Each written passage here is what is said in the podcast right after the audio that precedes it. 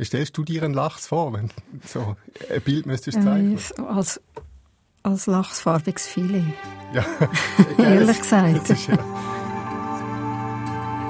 Was natürlich schon immer faszinierend ist, überhaupt für uns Menschen, glaube ich, ist einfach das Phänomen der Wanderungen. Also irgendwie berührt das irgendetwas in uns, dass das Wesen so weit in die Distanzen zurücklegt. Die Lachs die wandern mit der Hauptströmung ab, direkt durch die Turbine durch von diesen Wasserkraftwerken. Und du kannst dir vorstellen, was passiert, oder? Die Turbine Mhm. rotiert wie ein Messer, taff, taff, taff, taff. Hast du gewusst, dass es einen Lachskrieg hat in der Schweiz? Nein, das weiß ich nicht. Darum hat man bis vor kurzem eigentlich auch das Gefühl gehabt, es ist jetzt nur noch eine Frage von der Zeit, bis all die Fischtreppen gebaut sind, bis der Lachs zurückkommt in die Schweiz. Der Lachs steigt aus oder warum das alle Versuche, den Fisch zurückzuholen, floppen. Das ist Kopf voran, der Podcast von der SRF Wissenschaftsredaktion. Mein Name ist Katharina Bochsler. Und ich bin der Christian von Burg.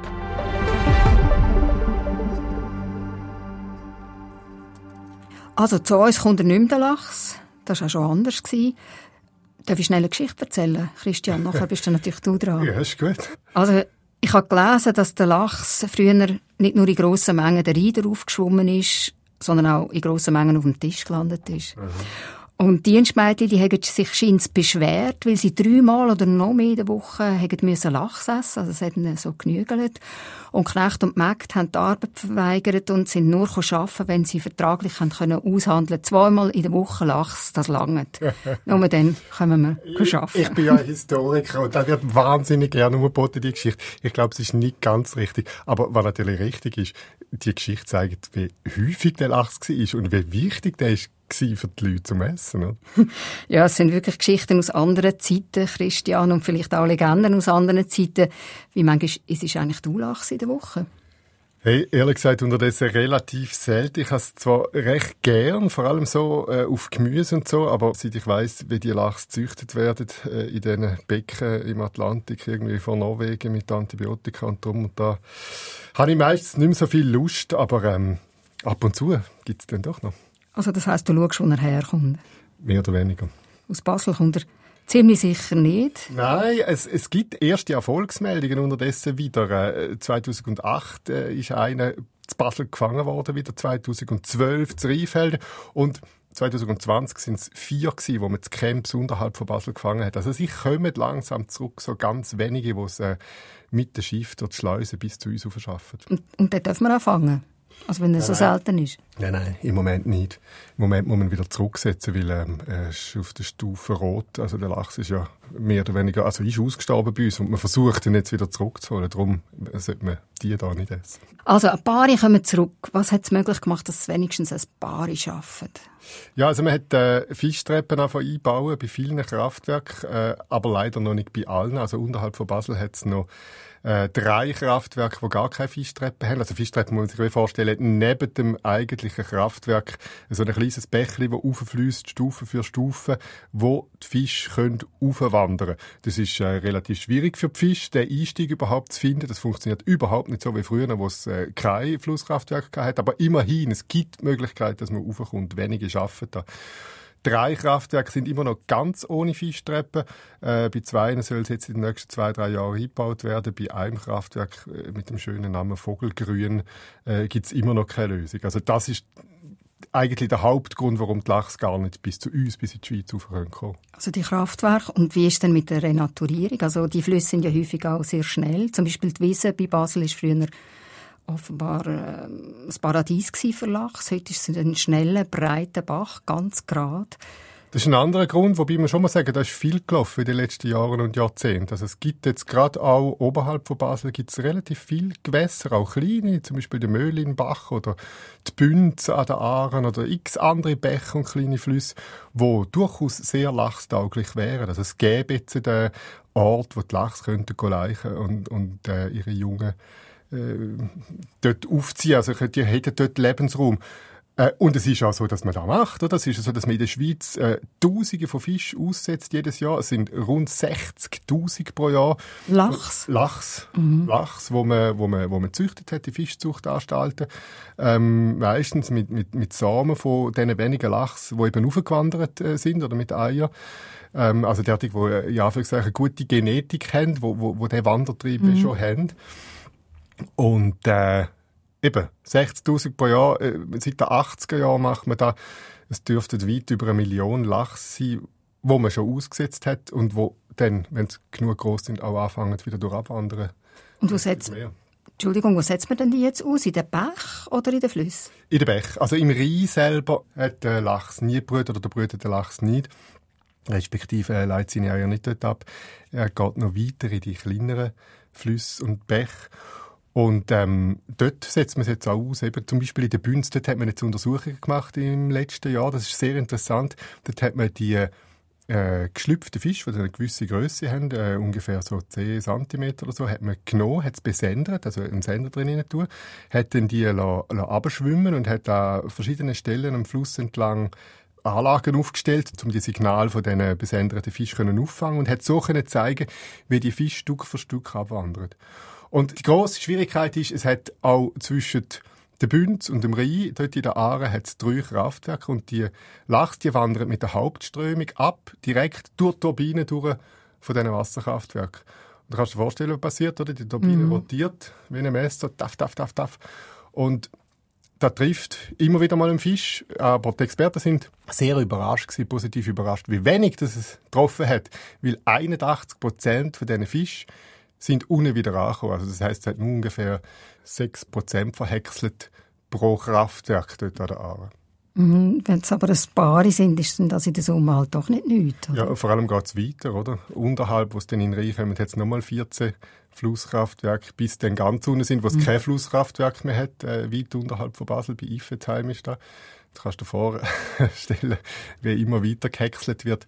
Äh, die gute Nachricht ist, und auch da kann man jetzt sagen, da kann man vorgreifen von einer Studie, die jetzt noch läuft, es gibt Fische, und das ist erst jetzt klar, es gibt Fische, die tatsächlich die Abwanderung schaffen, die also bis unterhalb von Iffezheim ankommen. Besenderte Fische, die man jetzt anweisen kann.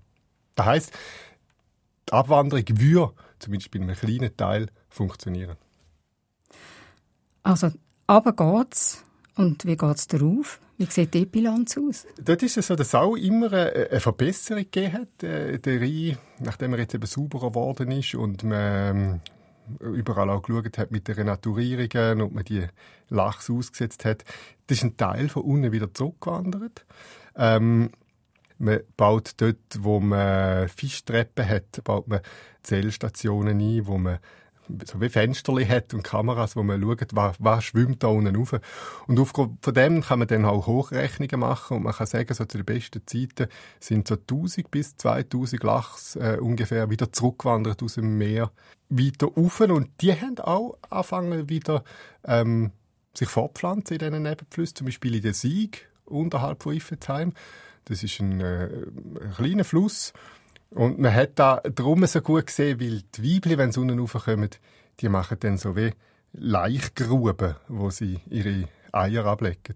Und die sind riesig. Also, man muss sich vorstellen, die Fische, wenn sie unten raufkommen, die sind etwa 70, 80 cm groß. Mhm. Und die machen mit, der, mit der Bauchflosse, mit dem ganzen Körper, äh, graben die Kies auf. Und zwar nein, an einer Stelle, wo das Wasser gerade oben durchgelaufen ist, wo es viel feine Kies hat, wo es viel Sauerstoff dann auch hat dort in dem Kies. Rein. Die machen dann dort so Laichgruben, die bis zu drei Meter lang sind. Und das sieht man sogar vom Ufer aus. Und dort findet dann sozusagen die Befruchtung statt? Genau, da kommen dann die Männchen dazu, ähm, legen ihren Samen drüber und dann sind dort auch jetzt schon wieder Lachs geschlüpft, wo, wo wieder abwandern. Also das funktioniert. Das funktioniert. Das ist die gute Nachricht. Und darum hat man bis vor kurzem eigentlich auch das Gefühl gehabt, es ist jetzt nur noch eine Frage von der Zeit oder eine Frage von der Zeit, bis all die Fischtreppen gebaut sind, bis der Lachs zurückkommt in die Schweiz. Drum Lachs 2000 haben wir das Gefühl gehabt, ja, dann ist er dann wieder da. Und dann ist auf einmal ein Einbruch gekommen. 2015 ist das letzte Jahr gewesen, wo man so viel Lachs gemessen hat, wo unten raufgekommen sind. Seitdem sind die Zahlen eingebrochen um bis zu 80 Prozent und Die Fachleute sind total konsterniert und am wer weiß, äh, was da genau los ist. Was ist denn für ein Jahr gewesen? Ist es zum Beispiel besonders heiß gewesen, oder? Also es ist, ein, es ist ein langsamer, also es ist wie einfach nicht mehr weitergegangen zuerst, die Stagnation. Und nachher hat es schlechte Jahre gegeben, dann wieder ein bisschen bessere, aber mhm. es ist auf jeden Fall stagniert und geht eher zurück. Oder? Die maximal 80 Prozent ist einfach sozusagen das schlimmste Jahr gewesen. Es ist nicht nur ein Jahr gewesen, wo da ausgelöst hat. Und jetzt sucht man nach Gründen. Ich habe mit dem Fischbiologen Jörg Schneider geredet, äh, aus Deutschland. Der hat jetzt den Auftrag bekommen von der Internationalen Kommission zum Schutz vom Rhein, da zu untersuchen, respektive alle Literatur zusammenzutragen, eine Studie zu machen zum Thema wie man schon gesehen also das Lachs-Projekt, das ist ein internationales Projekt mit allen beteiligten Ländern am Rhein entlang. Das ist eine riesige Sache, oder, wo auch viel Geld mhm. investiert mhm. worden ist, auch von der Eidgenossenschaft. Und ähm, ja, da fragt man sich, äh, für was macht man es denn, wenn es nichts bringt? Und auf was ist jetzt der Jörg Schneider gekommen bis jetzt? Also was sind die Probleme? Es ist ein ganzer Strauß von, von möglichen Gründen. Also angefangen vielleicht bei den fischfressenden Vogelarten wie der Gänsesäger oder der Kameran. Das sind äh, Vogelarten, die sich stark vermehrt haben in den letzten Jahrzehnten. Beides wunderschöne Vögel übrigens, aber fressen halt gern Fisch oder? und fressen auch Lachs. Da kann man nachweisen, weil ein Teil von der besenderten Lachs dann, also die Überreste von denen in den Kamerannestern gefunden worden sind. Also es ist wirklich so. Ähm, die Lachs schaffen es unten jetzt auch ins Meer hineinzukommen, aber dort kommen dann weitere große Unbekannte. Was passiert im Meer? Und das ist eigentlich eines der grössten Rätsel für die Fischbiologen im Moment, weil einfach viel, viel weniger Lachs dann überhaupt aus dem Meer zurückkommen. Und sie fragen sich, ist es das Wasser, das wärmer geworden ist? Äh, sind es die Strömungen, die sich verändert haben im Atlantik? Oder ist es Nahrungsgrundlage? Also die Krill, also so kleine Krebsli, die im Meer schweben, wo irgendwie weniger geworden ist oder sich verlagert hat. Fakt ist einfach, das Meer ist wie eine Blackbox und man, man weiß nicht, was dort mit der Lachs passiert. Ähm, ist nicht, weil es einfach zum Beispiel zu wenig Habitat hat? Das wäre ja eigentlich neuliegend, oder? Also ich meine, das Habitat ist ähm, das Gebiet südlich von Grönland äh, oder bei Island, wo eigentlich einfach viel Krill und viele kleine Lebewesen umschweben, wo der Lachs holt. Das ist nicht grundsätzlich verschwunden, oder? Aber eben, vielleicht gibt es dort weniger zu fressen als auch schon oder es gibt züchtige Gründe, wo man noch nicht weiß. Man ist am Forschen in verschiedene Richtungen, aber man hat noch keine handfesten Resultate. Ich habe auch gehört, weil du am Anfang von Zuchtlachs geredet hast, dass die ähm, quasi die Babystuben von diesen Zuchtlachs, die sind ja, die sind ja draussen im Meer und dass es dort natürlich viele Krankheiten gibt und die Krankheiten halt auch auf die wilden Lachs übergehen und dass das auch ein Grund sein Hast du von dem auch gehört? Ja, ich habe davon gehört, insbesondere auch, das ist gerade letzte Studie rausgekommen, zu der Genetik bei diesen Lachs, wo ich glaube, es ist Island, ähm, dann wieder aufwandert oder ist es Schweden? Ich bin nicht mehr ganz sicher. Einfach in einem nördlicheren Land, wo es noch, wo es noch gute Lachspopulationen mhm. gibt. Oder ist es Norwegen? Ich weiß es nicht mehr. Ähm, wo es äh, vor der Küste eben die Lachsfarmen hat. Und wenn dort jetzt äh, doch viel häufiger als bis jetzt angenommen Lachs ausbüchsen und sich dann auch ähm, vermehren, respektive äh, vermischen mit den wildlebenden Lachs, dann verschlechtert sich Genetik. Also Genetik insofern, als dass die wildlebenden äh, Lachs eben gewöhnt sind zum Wandern über weite Strecken und und die Fischzuchtlachs, die haben da nie müssen. Äh, und jetzt zeigt sich auch dort ein Niedergang von der Lachspopulation. Also das ist eine Problematik, dass die Fischzucht sich je nachdem negativ auswirken. Aber wie da alles genau funktioniert und welche Faktoren welche Rolle spielen im Meer, das ist noch unklar. Aber wenn du so erzählst, das heißt die Lachs, die kommen von Grönland oder Island bis irgendwie in Bünz. Genau. Genau, es ist wirklich, es ist sehr faszinierend, und zwar in grossen Mengen früher, oder? So Hunderttausende sind die aufgewandert zu Basel vorbei, wo man sie dann auch in rauen Mengen äh, gefischt hat. Bis zum Rheinfall sind sie gekommen, dort ist es schwierig geworden. Ähm, und wenn sie jetzt wieder raufkommen, zeigt sich auch dann einfach jetzt mehr Gefahren als früher. Also eine weitere Gefahr, die man lang, lang unterschätzt hat, sind die Schrauben von den grossen Schiff, die Schiffsschrauben von den Containerschiffen, die entwickeln wie einen Sog, wo die grossen Fische mhm. äh, anzieht. Und je weniger Wasser das hat, also je enger dann auch die Schifffahrtsrinnen ist, umso schmaler wird der Weg, wo der Lachs könnte ausweichen und wenn er wenige Meter von dieser Schraube weg ist, dann wird der Weg reingesogen. Man findet immer wieder Fisch mit entsprechenden Verletzungen, das sind so schräge äh, Verletzungen in der Kopfgegend.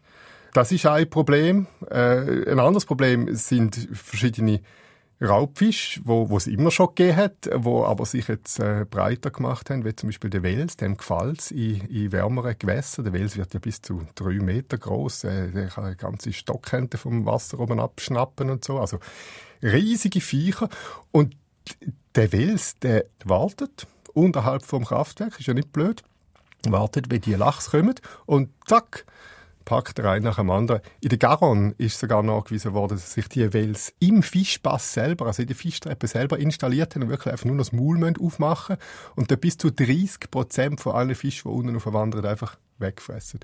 Also es ist relativ mhm. heftig. Man findet auch immer wieder Lachs, wo abgekommen sind, die dann unten am Bauch so ein riesiges Maul haben, äh, einfach Bissspuren von diesen kleinen äh, Zähnchen, die der Wels hat. Das ist ähm, eine weitere Gefahr, wo früher natürlich auch da gewesen. Es hat weniger Wels gehabt zwar, aber es hat nicht die Barriere gehabt, wo der Wels so schön hat können warten und darum sind die Lachs, die jetzt aufwandern, einfach sehr viel geförderter, als sie in früheren äh, Zeiten war. Der Wels der kann ja auch Sauerstoff schnaufen. Soviel ich weiß, hat es auch mit dem zu tun, dass er einfach robuster ist und irgendwie klimawandelresistenter, dass es jetzt mehr von denen gibt. Da weiß ich jetzt wenig Bescheid. Das Einzige, was ich weiß, ist, dass er wärmeres Klima gern hat, dass er gern oberhalb von 23 Grad ableicht und dass Flüsse einerseits wegen der Klimaerwärmung, früher aber auch wegen der Kernkraftwerke, wo ihr äh, Kühlwasser, respektive das warme Wasser dann in Rhein haben, dass der Rhein häufiger die Temperaturen überschritten hat und sich der Wels jetzt in den letzten Jahrzehnten immer stärker ausbreitet hat, die Exemplare auch immer stärker gewachsen sind und das drum Gefahr für den Lachs gewachsen ist. Also es zeigt sich ganz klar, es sind nicht nur Flusskraftwerke, die das Problem sind, sondern es sind andere Sachen rundum auch. Es ist allweg ja, wie man so schön sagt, multifaktoriell. Oder ähm, die Natur ist so ein bisschen aus dem Gleichgewicht geraten. Ja. Also, du hast ja gesagt, Kormoran sind häufiger. Also gut, dort ist die Frage, wie der ursprüngliche Zustand war. Oder? Also wir haben natürlich einfach Kormoran und andere fischfressende Arten über Jahrzehnte, über Jahrhunderte gejagt. Mhm. Und früher sind es vielleicht auch häufiger gewesen, wo das richtige Gleichgewicht liegt. Äh, darüber wird äh, ziemlich gestritten.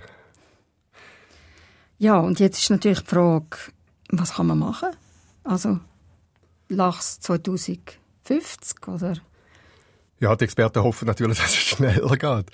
Aber ähm, sie sagen, man muss jetzt erst mal noch genauer untersuchen, weil es einfach nach wie vor zu wenig Daten hat. Man muss mehr Kontrolle machen, wer steigt wenn auf, wer wandert wenn ab. Und dann gibt es natürlich verschiedene Möglichkeiten, die zum Teil sehr kontrovers sind. Man kann anfangen, Kameran abschiessen. Das ist etwas, was viele Fischer fordern. Man kann auch Wels fangen, gezielt, äh, oberhalb und unterhalb vom Kraftwerk. Aber das ist natürlich keine nachhaltige Lösung. Aber trotzdem könnte da je nachdem dazu dienen, diesen Lachs am Anfang ein bisschen zu helfen. Es wird darüber diskutiert, respektive geforscht, Schiff mit fischfreundlicheren Schiffsschrauben zu entwickeln. Ähm, da ist man dran. Und dann noch Wie hat das ausgesehen? ich weiß es nicht, ehrlich gesagt. Ich habe gerade vorher noch mit einem Experten telefoniert, was aber äh, auch nicht weiß. Er weiß nur, äh, die sind dran, überall, in all diesen Bereichen, ja auch bei den Turbinen, die ein grosses Problem sind, versuchen, die so fischfreundlich wie möglich äh, auszugestalten. Aber es ist, ähm, da weiß ich in Bezug auf Turbinen äh, relativ schwierig zu erreichen, weil man ja gleichzeitig so viel Strom wie möglich will produzieren, respektive bei den Schiffen so schnell wie möglich vorwärts kommen. Wie da die Lösungen im Detail aussehen, weiß ich nicht. Letzter Punkt, wo die Experten sagen, ist, dass man einen Teil von der Kraftwerk je nachdem einfach wieder müsste abbauen. Und dort hat man natürlich auch einen riesen Widerspruch, mhm. weil man will erneuerbare Energie äh, gewinnen, so viel wie möglich das ist ein Abwägen, oder? Man könnte eventuell in den Nebenflüssen, insbesondere an der unteren Teil vom Rhein, einzelne kleine Kraftwerke vielleicht abbauen, derartig, wo wenig Strom produzieren, wo man sagt, der Fluss, der ist jetzt sozusagen reserviert für den Lachs, da machen wir keinen Strom. Aber jetzt ähm, alle Rheinkraftwerke wieder abzureißen, das ist keine Option. Die Fischtreppen so auf der Seite der Flüsse, ich meine, wenn die besser würden funktionieren, würde es dann auch besser gehen. Also käme mehr Lachs darauf. Aber, oder durchab. Wie kann man denn die verbessern? Also überhaupt, ich weiss ein Lachs, dass es da auf der Seite ein Trottoir hat? Also abwärts äh, schwimmen die Lachs durch Turbinen. Die gehen abwärts nicht auf die Fischtreppe. Immer? Immer. Die gehen mit der Strömung. Also, es mag Ausnahmen geben, aber der grösste Teil schwimmt direkt mit der Hauptströmung in der Nacht ab. Ufe ist es so, dass man die Fischtreppe kann verbessern kann, indem man die Strömungsverhältnisse so macht, dass der Fisch merkt, dass dort neu viel Wasser herkommt. Dass er merkt, dort kann er rauf, oder? Und dann nachher muss man die Fischtreppe so ausgestalten, dass ähm, ja, für möglichst angenehm und naturnah ist für einen Fisch dort durchzuschwimmen und er nicht Angst muss haben, dass ihm ein Reiher gerade von oben ins äh, Knick pickt oder eben der nächste Wels wartet. Also sprich, je mehr Wasser runterläuft und je breiter da ist, umso, umso besser grundsätzlich. Und da gibt es auch verschiedene andere technische Kniffs. Aber dort ist auch wieder ein Problem äh, mit der Wasserwirtschaft. Wenn man möglichst viel Wasser turbinieren dann sollte natürlich wenig durch die Fischtreppen runter. Auch dort hat man je nachdem ein Problem. Also viel Geld, viele Jahre. Und es ist zwar ein sehr faszinierender und schöner Fisch, der Lachs. Und gleich, also lohnt sich der Aufwand und die Investition? Oder wenn man mal sehen, ist, es geht nicht nur um den Lachs, sondern der Lachs steht wie stellvertretend für viele andere Fische und viele andere Lebewesen, die in den Flüssen äh, leben. Wenn der Lachs wieder da ist, wenn der Lachs profitiert, dann kommen auch ganz viele andere.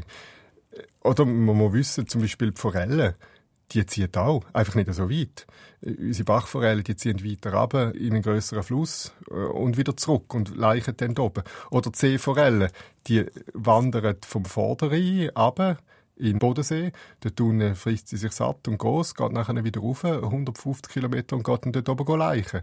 Also die Wanderbewegungen innerhalb der Gewässer, die sind relativ weit verbreitet bestbekannte Beispiel ist vermutlich der Aal, der Wanderfisch äh, Nonplusultra, äh, wo von uns bis ins Sargassosee zwischen Nord- und Südamerika reist, dort geht go leichen, dort ähm, sich vermehrt. Man weiß bis jetzt nicht im Detail, wie das funktioniert.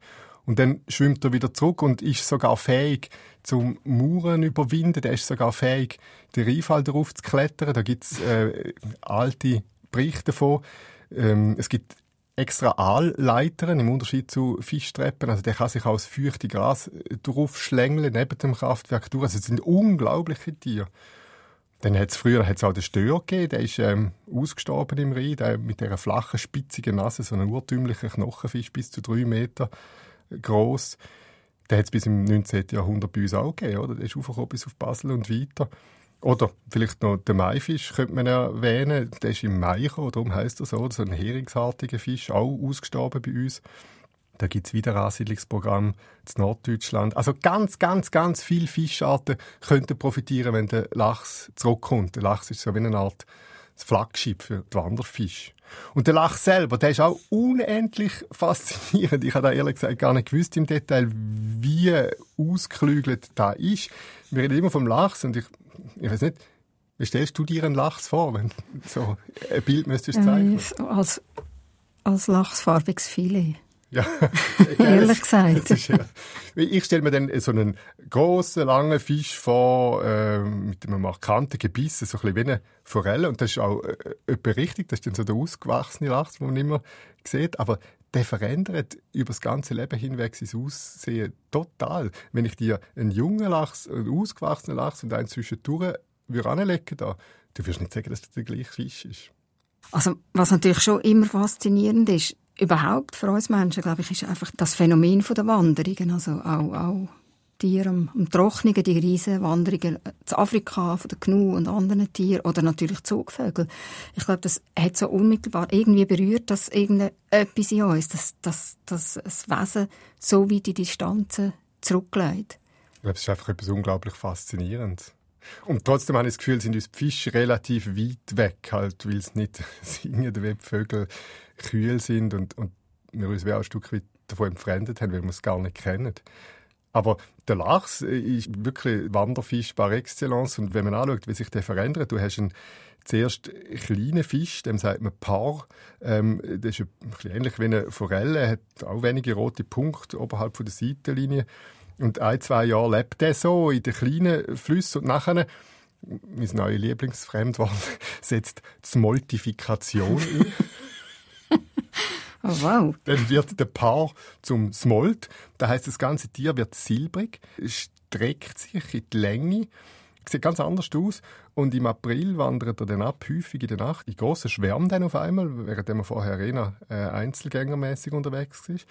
Dann wandert er runter rein, wenn er es überlebt, der Turbine. Und nachher musst du dir vorstellen, ist er das ganze Leben im Süßwasser gewesen und auf einmal kommt er ins Salzwasser der Körper muss sich vermutlich völlig umstellen, oder? Wenn, den, wenn der Lachs so einfach ins Salzwasser geht, dann stirbt er, oder? Also der muss sich, wie du sagst, total umstellen, dass das Osmose wieder richtig reguliert ist. Man muss sich umstellen im Salzgehalt und das ist ein komplexer Prozess, wo die Smolz dann hin und her schwimmen zwischen dem Meerwasser wieder zurück ins Brackwasser, Rheinwasser ähm, und viel sterben dabei. Äh, nicht nur weil es gefressen werden, weil es viel äh, Fisch und viel äh, Robben hat, wo wissen, da kann man junge Lachs fressen, sondern auch, weil das ein schwieriger Prozess ist. Nachher ähm, kommen sie wieder zurück, eben, nachdem sie im Meer sind und dann, das gibt dann den große Wintersalm, wie er bei uns geheißen hat. Es gibt den große Sommersalm. Das sind verschiedene Wanderformen, wo zu unterschiedlichen Zeiten aufsteigen, wo unterschiedlich schwer sind. Der große Wintersalm, der ist ein bisschen weniger schwer, so 10 bis 13 Kilo, bis maximal 20. Der große Sommersalm ist bis zu 30 Kilo gewesen. man sieht auf diesen alten Fotos, schwarz-weiß Fotos von 100 mhm. Jahren. Das sind unglaubliche Tiere, die die hier gefangen haben. Und auch dort, wenn du jetzt äh, die rausholst aus dem Rhein, dann sehen die anders aus, je nachdem, ob es ein Männchen oder ein Weibchen ist. Die Männchen, die sind so rötlich, haben vorne den Unterkiefer ausbildet zu einem äh, grossen Haken. Mit dem kämpfen sie dann mit den anderen Männchen. Die Weibchen sind eher brünlich und, und weniger auffällig. Und dann gibt es noch eine weitere spannende Sache, nämlich, dass gar nicht alle Lachs abwandern. Vor allem bei den Männchen bleibt ein Teil von diesen sogenannten Pars bleibt im Gewässer oben. Und wenn die Weibchen zurückkommen, dann verpaaren sich je nachdem auch die Pars mit den Weibchen, wo die einzigen dann sind, die gewandert haben. Und ähm, so muss man schon sagen, ist das eigentlich ein extrem ausgeklügeltes System. Wie manchmal wandern denn die Tiere? Also wie manchmal geht jetzt ein Tier, das keine Hürde hat und gesund ist, runter und rauf? Es ist unterschiedlich, je nachdem, wo das leicht. Es gibt im Extremfall bei Lachs, wo nicht weit einen Fluss darauf schwimmen, gibt es Fälle, wo es bis zu sechsmal hin und her gewandert sind. Aber viele von den Tieren, die, die weiter wandern bis zu uns, das sind ja um die 1000 Kilometer, die verrennen, wenn sie da oben sind.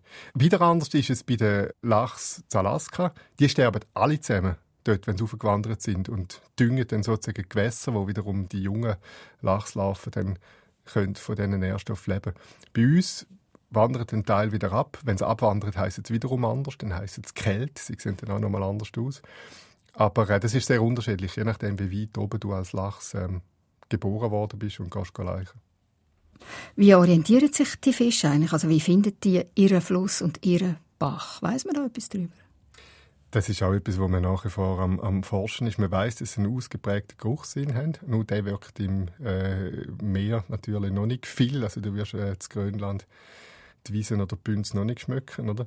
Also das heißt, sie brauchen auch sonst eine gute Navigation, sechs über einen Sonnenkompass, sechs über die Orientierung äh, an Magnetfeldern der Erde oder über polarisiertes Licht. All diese Sachen werden diskutiert. Abschließend klärt ist es nicht.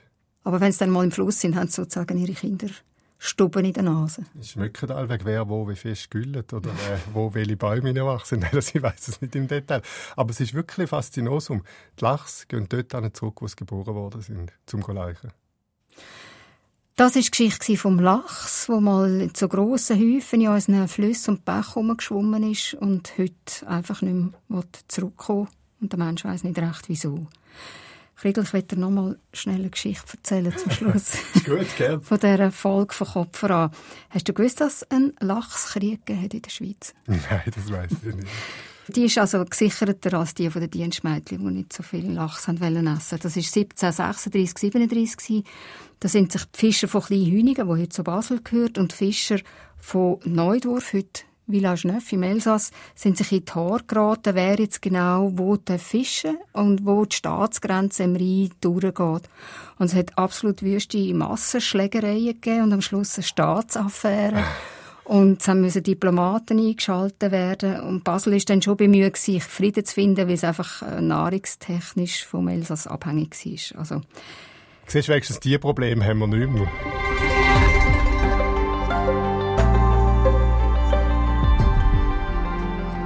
Der Lach steigt aus oder warum das alle Versuche, den Fisch zurückzuholen, floppen. Das war Kopf voran, der Podcast von der SRF Wissenschaftsredaktion.